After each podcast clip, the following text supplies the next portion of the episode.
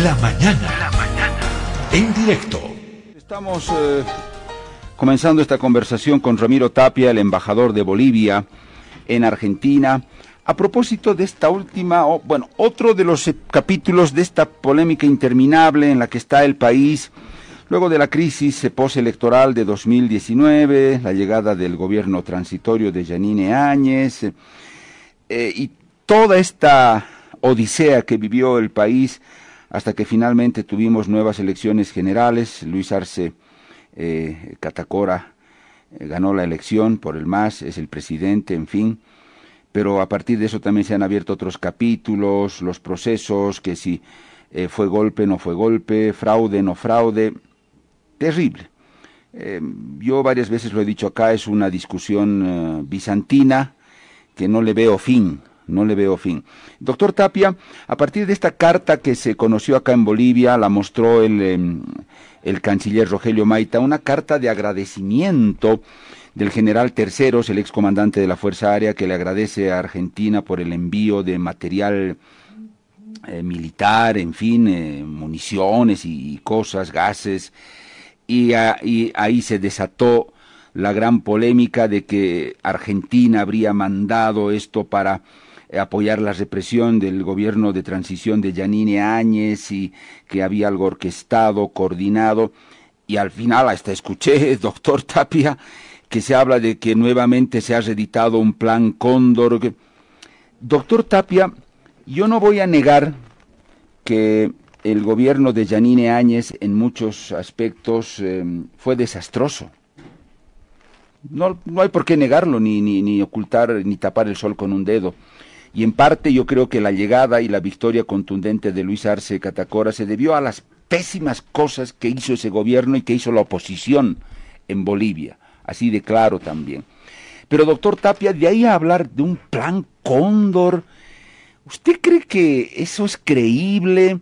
¿La gente lo va a creer? ¿Estamos en esas dimensiones o acá de manera más eh, serena hay que buscar las explicaciones también por otro lado?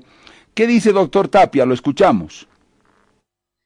Bueno, yo creo que es feo reproducir lo que para los que vivimos el pasado, ¿no? Es decir, esas épocas nefastas de las dictaduras militares de los años 70 y los años 80, donde sistemáticamente se ponían eh, gobiernos a la fuerza. Creo que usted ha vivido esa época, creo que a lo mejor no somos contemporáneos, pero usted ha podido vivir esa época. Sin embargo, creo que usted habló de algo que es muy cierto y comparto con usted. Fue un gobierno desastroso el que tomó el poder. En mi criterio, obviamente, eh, nosotros creemos y estamos y podemos verificar que fue una transición no democrática, para decirlo en un término asequible a todos, es decir, eh, golpe, eh, pero ha sido no, no adecuada. los procedimientos no han sido cristalinos y bueno, desde que se posesionó ese gobierno cometió una serie de errores, errores sistemáticos que creo que la historia los va a juzgar en el hecho de que no tenían quórum para la posesión, no fue posesionada en el Parlamento, eh, en fin, tantas cosas que sucedieron que era, no era la mayoría, ni siquiera la segunda mayoría, que tenían un 5% de votación, que, bueno, lo demás está en la investigación que tiene que esclarecer todo lo que ha acontecido en esa época. Sin embargo, es un peligro latente que hay sectores que quieren tener hegemonía en el mundo, que tratan de inmiscuirse en cosas internas y en eso creo que no podemos negar. Acá hay gente determinado no solamente a nivel de gobiernos, sino de algunas instituciones que tratan de hacer prevalecer sus criterios ante lo que nosotros creemos la democracia. Para quien les habla, lo fundamental, hemos tomado el camino democrático y eso es lo que debe continuar. Entonces, en el hecho que sucedió dentro de las cosas desastrosas que usted maneja, creo que ahí eh, lo que pasó con la munición, con todo es una cosa desastrosa que hicieron. Primero, que el gobierno del Ecuador reclamó pertrechos militares que llevaron a Bolivia, es decir, su cancillería, como debería ser, porque toda acción eh, en el exterior va a través de la Cancillería, reclamaron que devuelvan material bélico que utilizaron eh, el gobierno de Yanine Áñez. Ahí hay una prueba eh, clara y contundente de un gobierno, no del gobierno boliviano, que indica que devuelvan ese material. Segundo, sobre la carta. Creo que es una de las otras cosas desastrosas que hizo el anterior gobierno, porque esa nota que ha llegado, ahora sí podemos aclarar que se ha verificado porque esa denuncia viene a través de la Embajada Argentina en Bolivia, no viene de la Cancillería directamente, sino que la Embajada Argentina ve entre las copias de su archivo que esa nota llegó. Y bueno, después han confirmado que en el ingreso a esa, de la nota correspondiente está sellada, avisada, hay dos pruebas en esa embajada y finalmente, el ministro de Defensa indica que en la Fuerza Aérea Boliviana se, se vio y se efectivizó que la nota pasó por ese lado. Es decir, que hay uno de los desastres que cometió porque no, no siguieron el conducto regular, eh, Pedro Saúl. ¿Cuál es el conducto regular? Eso se puede hacer a través solamente de Cancillería. El canciller argentino acá niega que esa nota lo hubiese cursado por su despacho. Es un primer error fundamental porque no podrían llevar adelante algo sin que sepa la máxima autoridad en relaciones exteriores como son las cancillerías. Es un primer error que indica. Segundo, que tardan un poco, pero desmiente el expresidente Mauricio Macri, desmiente categóricamente que eso no fue así. posteriormente, la ministra de Seguridad de esa época también indica que era más bien una labor humanitaria que realizaban. Eh, y al desmentir, creo que también dentro de los desastrosos que podemos hablar que usted menciona, en mi criterio hay un dicho popular que dice que la mentira tiene patas cortas, empiezan a salir otros aditamentos a lo que sucedió. Primero que el presidente Macri, que le quedaba muy pocos días de gestión en el gobierno, eh, resulta que se negó a dar asilo político a, corría peligro la vida de Evo Morales y no quiso darle un asilo político. Y después cuando tenía un acuerdo que hizo el presidente entrante con el presidente de México para que sea trasladado Evo Morales hacia México, tampoco autorizó eh, que se transite por el espacio aéreo argentino. Entonces no había voluntad de colaborar. Además, se sabe, porque hay grabaciones y todo, que es de los primeros que reconoció al gobierno de Yanine Áñez, donde muchas partes del mundo no reconocieron y no, por lo menos estudiaron para que se pueda dar el visto bueno correspondiente. Es decir, ha habido muchos errores y muchas cosas que ahora se, va se van a plantear. La ministra Burlich indicó que no, que era una labor humanitaria. Cuando acá en Argentina una persona que estaba al interior de la embajada del señor Grabois dijo que no era tal, que realmente negaron muchas asistencias eh, a, muchas personas, también rechazaron o no estaban de acuerdo el gobierno de Macri, no, acá en Buenos Aires no estaban de acuerdo en que reciban al ex ministro de gobierno, ejemplo, pero eso su embajador lo, tuvo allá, pero no había una predisposición de colaborar. Ahora bien, lo que sabemos es que no habían sido pues solo esas, ese material, eh, solo antimotín que decían anteriormente, sino ahora se ha verificado en, la investigación que está empezando a hacer la Argentina que, por ejemplo, no eran 40 mil cartuchos que llevaron, eran 70 mil y había armas cortas y había armas largas, ametralladoras. Y bueno, aquí eh, se empieza la investigación y resulta que mandan un grupo de élite a Bolivia. Y ese grupo de élite no era antimotines, sino para era otro tipo de acciones, secuestros, todo de enfrentamientos de otro nivel que no son los antimotines, que también tendrán que declarar que esos 70 mil eh, municiones que llevaron esos cartuchos tendrían que ser devueltos porque no fueron utilizados e indican que fueron utilizados en prácticas.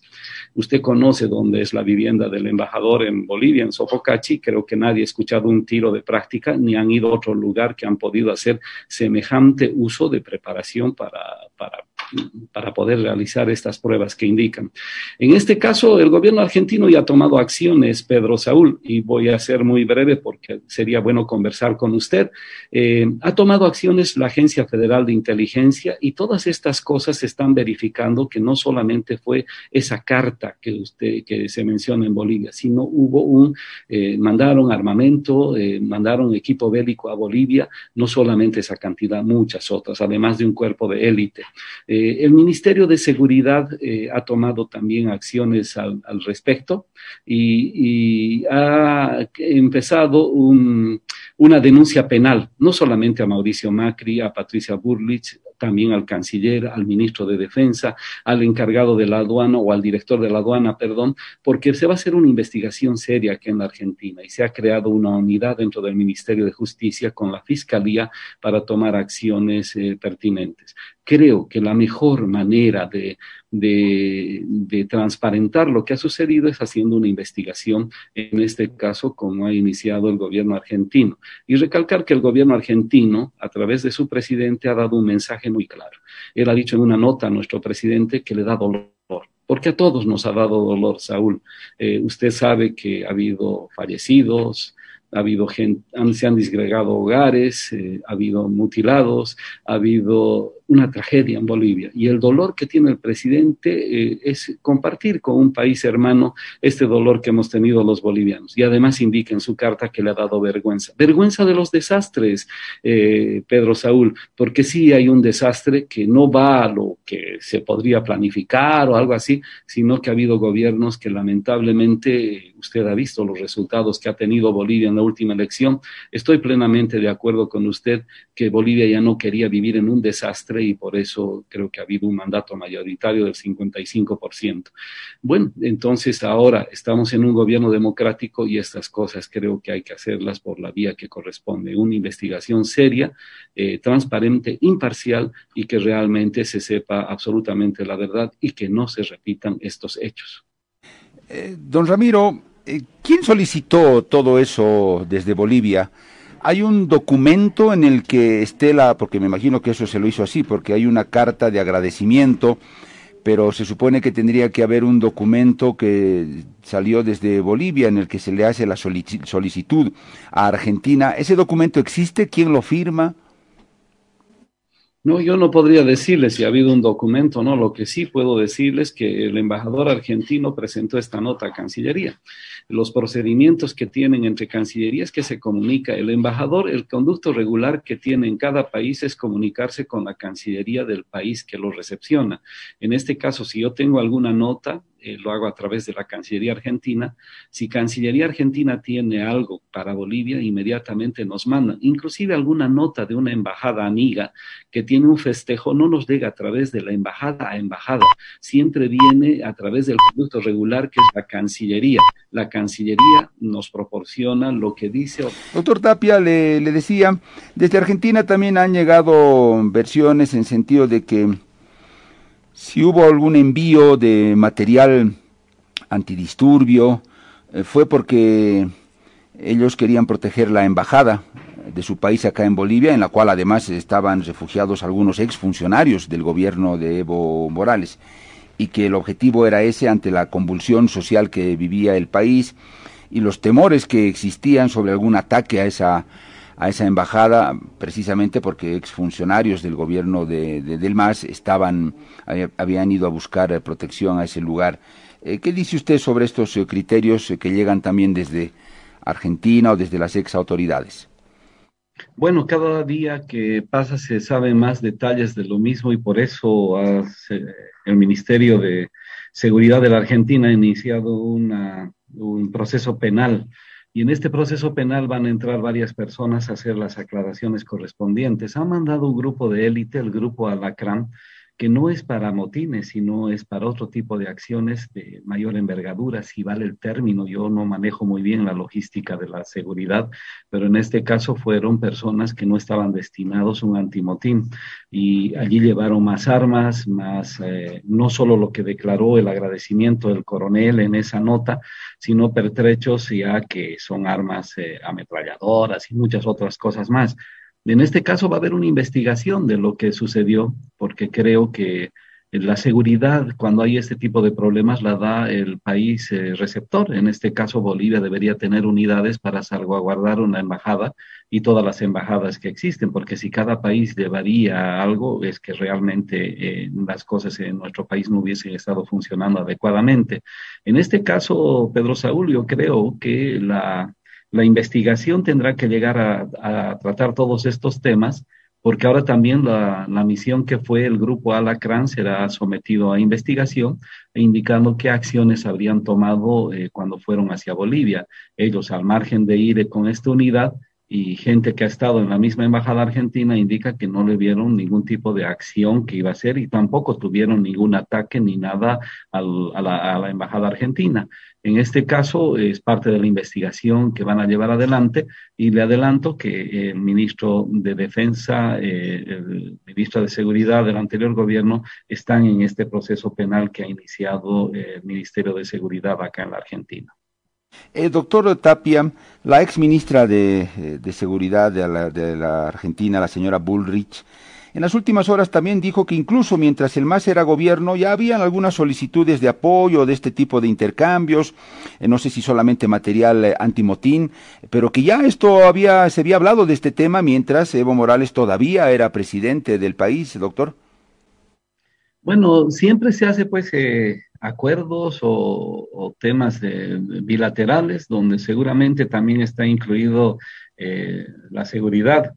Tengo entendido que ha habido temas, por ejemplo, que Bolivia eh, deseaba adquirir eh, aviones casa que fabrica la Argentina, que creo que no llegó a un acuerdo definitivo, pero sí se hacen. Pero esto se hace por los conductos regulares la señora Burlich tendría que hacer todo lo que se indica, el que, la que, debería informar es el canciller de esa época, no la ministra de Seguridad. Pero lo que sí se puede indicar es que la ministra de Seguridad, que se desdiga de muchas cosas, es eh, poco creíble. Ha tenido conflictos con la colectividad boliviana. Yo fui cónsul general siete años en la Argentina y como ministra de Seguridad eh, trató muy mal a los extranjeros en general eh, habló mal de paraguayos, de peruanos y de bolivianos, nos trató de delincuentes, que las cárceles argentinas estaban llenas de extranjeros, que nos dedicábamos al narcotráfico. Nosotros hicimos una apelación al INADI, las mentiras que vertió la ministra Burlich y después cuando vino una comisión de Bolivia negó todo lo que, lo que ella dijo. Nosotros felizmente teníamos eh, videos, teníamos eh, recortes de, prensa que verificamos que ella actuó con una posición xenófoba contra los bolivianos. Si una persona miente, es muy difícil creerle nuevamente, Pedro Saúl. Nosotros con la señora Burlich, eh, lo que ella diga, creo que tenemos en, suspenso porque anteriormente con nuestra colectividad se portó muy mal y mintió reiteradamente. Doctor Tapia, mm, las eh, intromisiones, entre comillas, se dan en uno y otro gobierno, doctor, y habría que establecer de manera muy transparente qué fue lo que pasó le pongo el ejemplo del caso de los españoles. Usted recordará, ¿no? Este grupo de encapuchados que aparentemente intentó ingresar a la embajada de... Eh, eh, donde se encontraban también había personas eh, refugiadas del, del, anterior gobierno, estamos hablando de los de la embajada de México, todo un escándalo internacional, don Ramiro Tapia y ahí uno podría pensar que aparentemente había una intromisión a favor de, del ex eh, gobierno del MAS. Usted sabe, no le voy a contar los detalles de todo el escándalo diplomático y bilateral que se produjo porque estos señores encapuchados, grupo de élite también de las fuerzas de seguridad de España, llegaron hasta la embajada. Eh, es de uno y otro lado eh, doctor, y acá lo que parece ser la embajadora en ese momento de España o su gobierno, ¿qué fue lo que dijo? Que ese grupo no tenía otra tarea que proteger la seguridad de la, de la embajadora que había ido a, visitar a su colega mexicana y que dadas las condiciones eh, de tensión en el país era necesario un resguardo muy especializado y estricto a ella y que por eso se había enviado a ese grupo, en fin, porque es un grupo de España que también llegó, no es que ellos están permanentemente, es un grupo de élite, el gobierno español lo confirmó, es un grupo muy entrenado. Parece que todas las embajadas, eh, doctor Tapia, se pusieron en alerta, encendieron la luz roja, tenían muchos eh, temores y mandaron a sus grupos de élite como los alacranes, ¿no? ¿Cómo hay que leer esto, doctor? Primero hay que poner, eh, antes de la lectura hay que poner en un contexto adecuado. Eso fue en el gobierno usurpador de Yanine Áñez, no fue en nuestro gobierno cuando llegó ese equipo, ¿no? Es decir, si le permitieron ingresar a ese equipo, todo lo hizo pues el gobierno de Áñez, eh, eh, el gobierno que sufructó el poder. Y en este caso hay que poner en el contexto que es uno de los pocos países en el mundo cuando Yanine Áñez, como usted dijo, cometió otra barbaridad, no reconoció el derecho de asilo.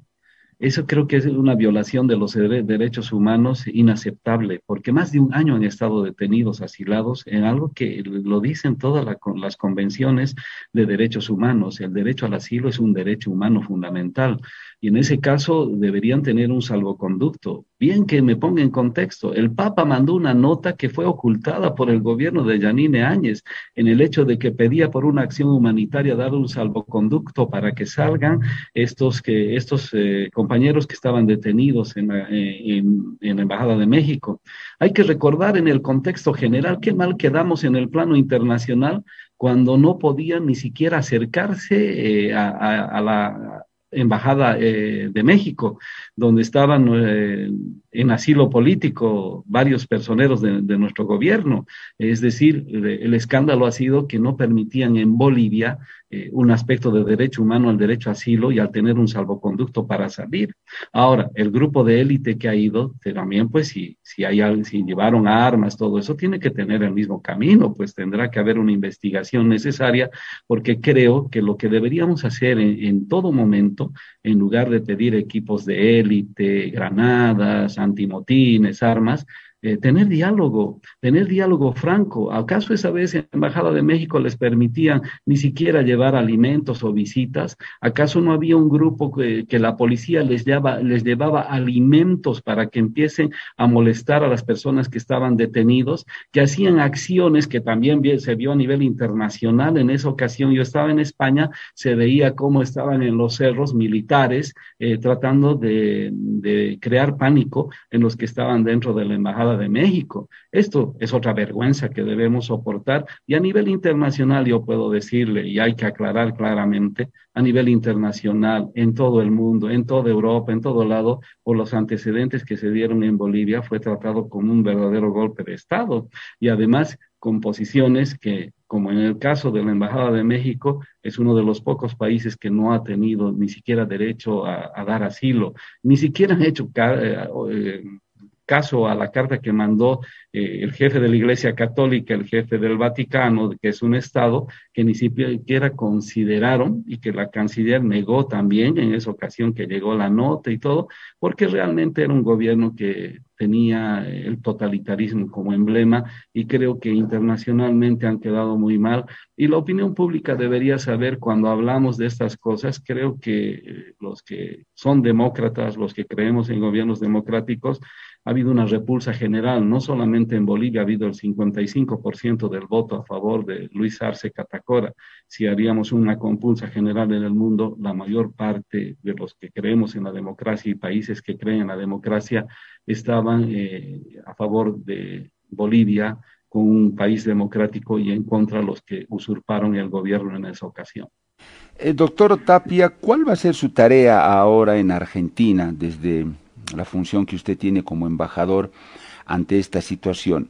Bolivia, desde mm, el país, desde el gobierno, eh, tiene la posibilidad de iniciar algún tipo de, acción eh, allá en Argentina.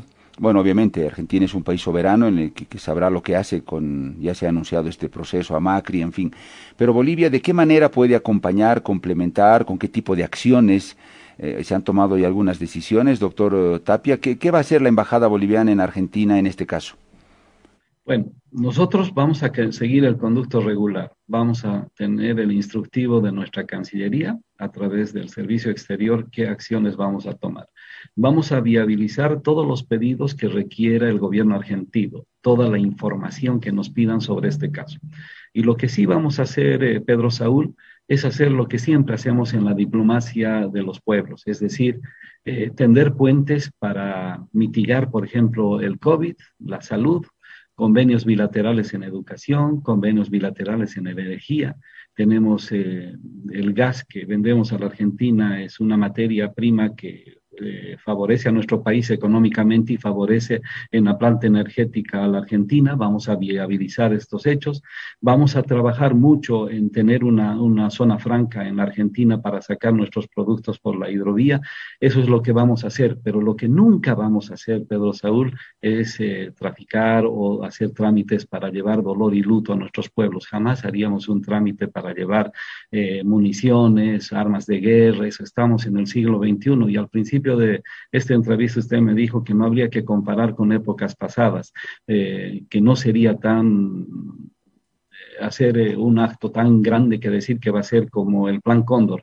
Lo que queremos es evitar que sucedan estas cosas. Y para evitar esto, los puentes tienen que ser de verdadera amistad y no de fomentar la represión en ningún lado del mundo.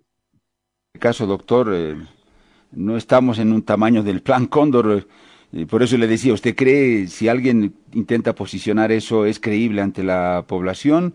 Que se investigue lo que se tenga que investigar, doctor, pero ¿usted cree que estamos en, en el nivel de un plan Cóndor de aquel tiempo?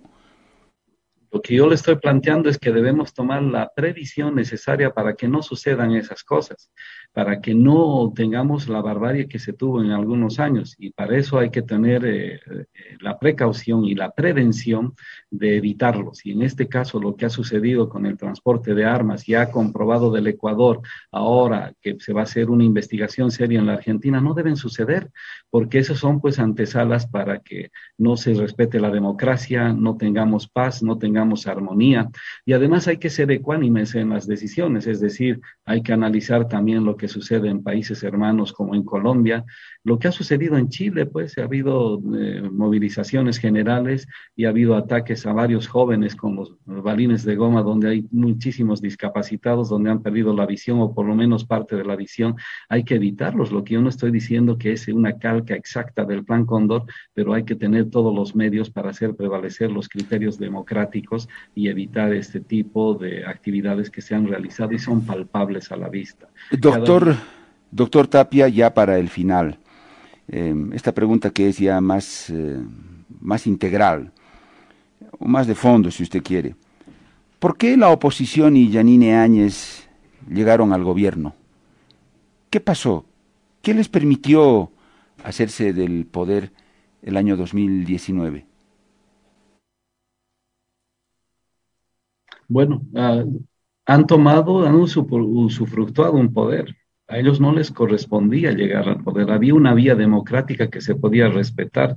Usted debe, recordar que el presidente Evo Morales en funciones dijo que se haga una auditoría clara en la, en la Organización de Estados Americanos, que se analice que por la vía pacífica, con las cámaras funcionando, con los sindicatos abiertos, con todo sin represión, se podía llegar a, a dar una solución democrática en este caso pero lamentablemente ha habido pues imposiciones que también se van a corroborar ahora, uso de la violencia. Hay que recordar que han hecho y han exigido renuncia de algunos que les daban, estaban en la sucesión correspondiente. Han amenazado pues que el presidente Morales no podía salir de Bolivia. Ha habido gente que se ha inmiscuido en la política interna sin tener ningún tipo de cargo como políticos del antaño que han vuelto a querer resucitar, dando imposiciones, mandando a, a, ciertos sectores, embajadas de otros países, no nos vamos a olvidar pues que en, en esa supuesta sucesión que trataban estaba el embajador de, Brasil, eh, yo soy católico como tal, eh, nunca conversaron con los católicos que pensábamos del tema, pero también la cúpula de la Iglesia Católica jugó un papel importante para evitar que siga el proceso democrático como tal. Y eh, doctor Tapia, ¿usted no cree que en el plano, a ver, en el plano reflexivo, doctor, y de sinceramiento, porque eso es importante en la vida personal y también en la política. Eh, si el MAS no cometía el error de la reelección, doctor, ni en sueños la oposición hubiera tomado el poder. El, Mar, MAS tuvo un error, eh, podríamos decir, en lo político también desastroso, doctor Tapia, con eso de, por, de manera porfiada ir por la reelección y todos los caminos que se utilizaron, un referéndum que no fue respetado. Todo eso desencadenó el desbarajuste que vivió nuestro país. En ese plano también habrá que ser autocrítico, ¿no, doctor Tapia? Por supuesto, por supuesto, creo que el primero que hizo la autocrítica fue el mismo expresidente Evo Morales, ¿no?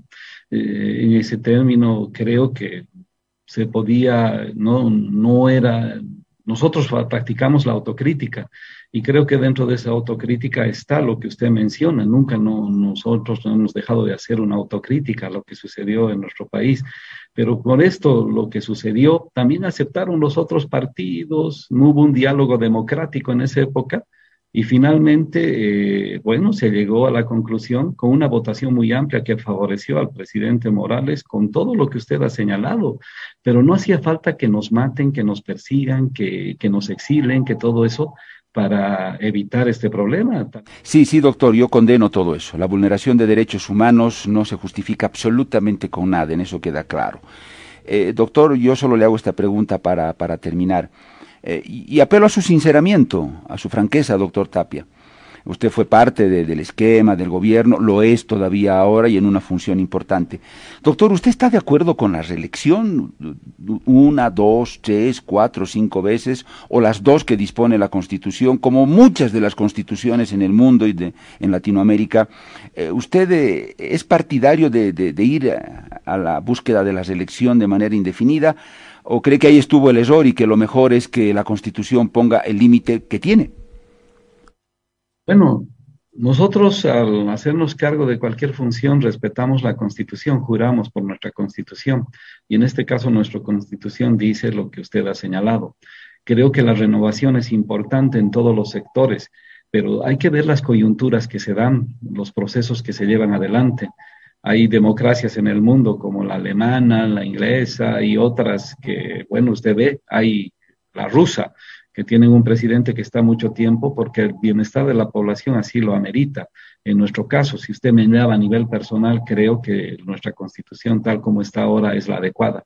Y en este caso asumo la responsabilidad de la autocrítica y bueno, ahora creo que eso se ha salvado. Tenemos un presidente que ha sido elegido por primera vez y tiene la posibilidad, según nuestra constitución, también de volver a plantearse nuevamente en un proceso electoral en este caso estoy hablando a nivel personal, creo que la renovación debe ser a nivel general, pero también tenemos que renovar nuestra mente, nuestra posición. La democracia no tiene que ser estática, hay que humanizar la política en el mundo, no solo en nuestro país. El bien común tiene que ser la premisa de todos los ciudadanos que estamos en el mundo. En esta pandemia vemos que además de la pandemia se utiliza como una arma política en contra del, que no está en el gobierno, cuando todos deberíamos y buscar un horizonte común para salir de la pandemia, que no tenga medios hegemónicos que hablen lo que dicen los que le dicen sus, eh, los que los contratan, sino que tengan una posición clara y cristalina de orientación verdadera. Hay que jerarquizar la política. Jerarquizar la política es cada quien se dedique a las acciones que sabe. Es decir, uno si es médico, que sea médico, si es diplomático, diplomático, si es periodista, claro que sea periodista. Usted ve cómo están inundando las redes gente que se dedica hablar de todo sin ser periodista, que no tiene ningún tipo de ética, que no se enfrentan cotidianamente entre nosotros, tiene que humanizarse la política a nivel mundial y general. Tenemos que cuidar el medio ambiente, Pedro Saúl, y no estamos haciendo nada por cuidar el medio ambiente. Estamos en peligro constantemente de que puedan suceder catástrofes y muchas cosas, y en este caso tenemos que humanizar a nivel general nuestra conducta. ¿Y para qué? Yo le digo como un paso fundamental cuando me pide que usted, que yo me sincere, tenemos que empezarnos a cuidar y cuidar a nuestra familia. Lo más preciado que tenemos es la familia, no se tiene que disgregar la familia, tenemos que después unir a la colectividad, después de la colectividad a las poblaciones en general y finalmente a nuestras naciones, pero esto que sea con determinaciones propias, que nosotros podamos crecer libremente en nuestro país y buscando horizontes comunes de bienestar colectivo. Es que esto de humanizar la política, créame, es una tarea permanente que llevará mi persona, porque creo que eh, los que hacemos política debemos dar el ejemplo cotidiano. Y el ejemplo cotidiano es siempre hablar la verdad. Y en este caso, Saúl, permítame agradecerle por haberme permitido hablar en su medio de comunicación, porque lo que vamos a hacer constantemente desde mi misión diplomática es siempre hablar la verdad. Y hoy me ha permitido hablar mi verdad y muchísimas gracias por la entrevista. Espero, doctor eh, Tapia, sí, con todo gusto. Los micrófonos de Herbol Nunca, doctor, nunca van a estar cerrados para nadie. Lo que sí, y en particular en este programa, doctor, nos gusta preguntar, y a veces hacer preguntas que de pronto no le gustan a los entrevistados, pero esa es la tarea del periodista, doctor. Entonces eh, tiene que haber esa tolerancia mutua. En Herbol nunca estarán cerrados los micrófonos para nadie, pero también defenderemos a rajatabla nuestro derecho a preguntar, a cuestionar y a interpelar. Doctor Tapia, un gusto, que sea hasta la próxima.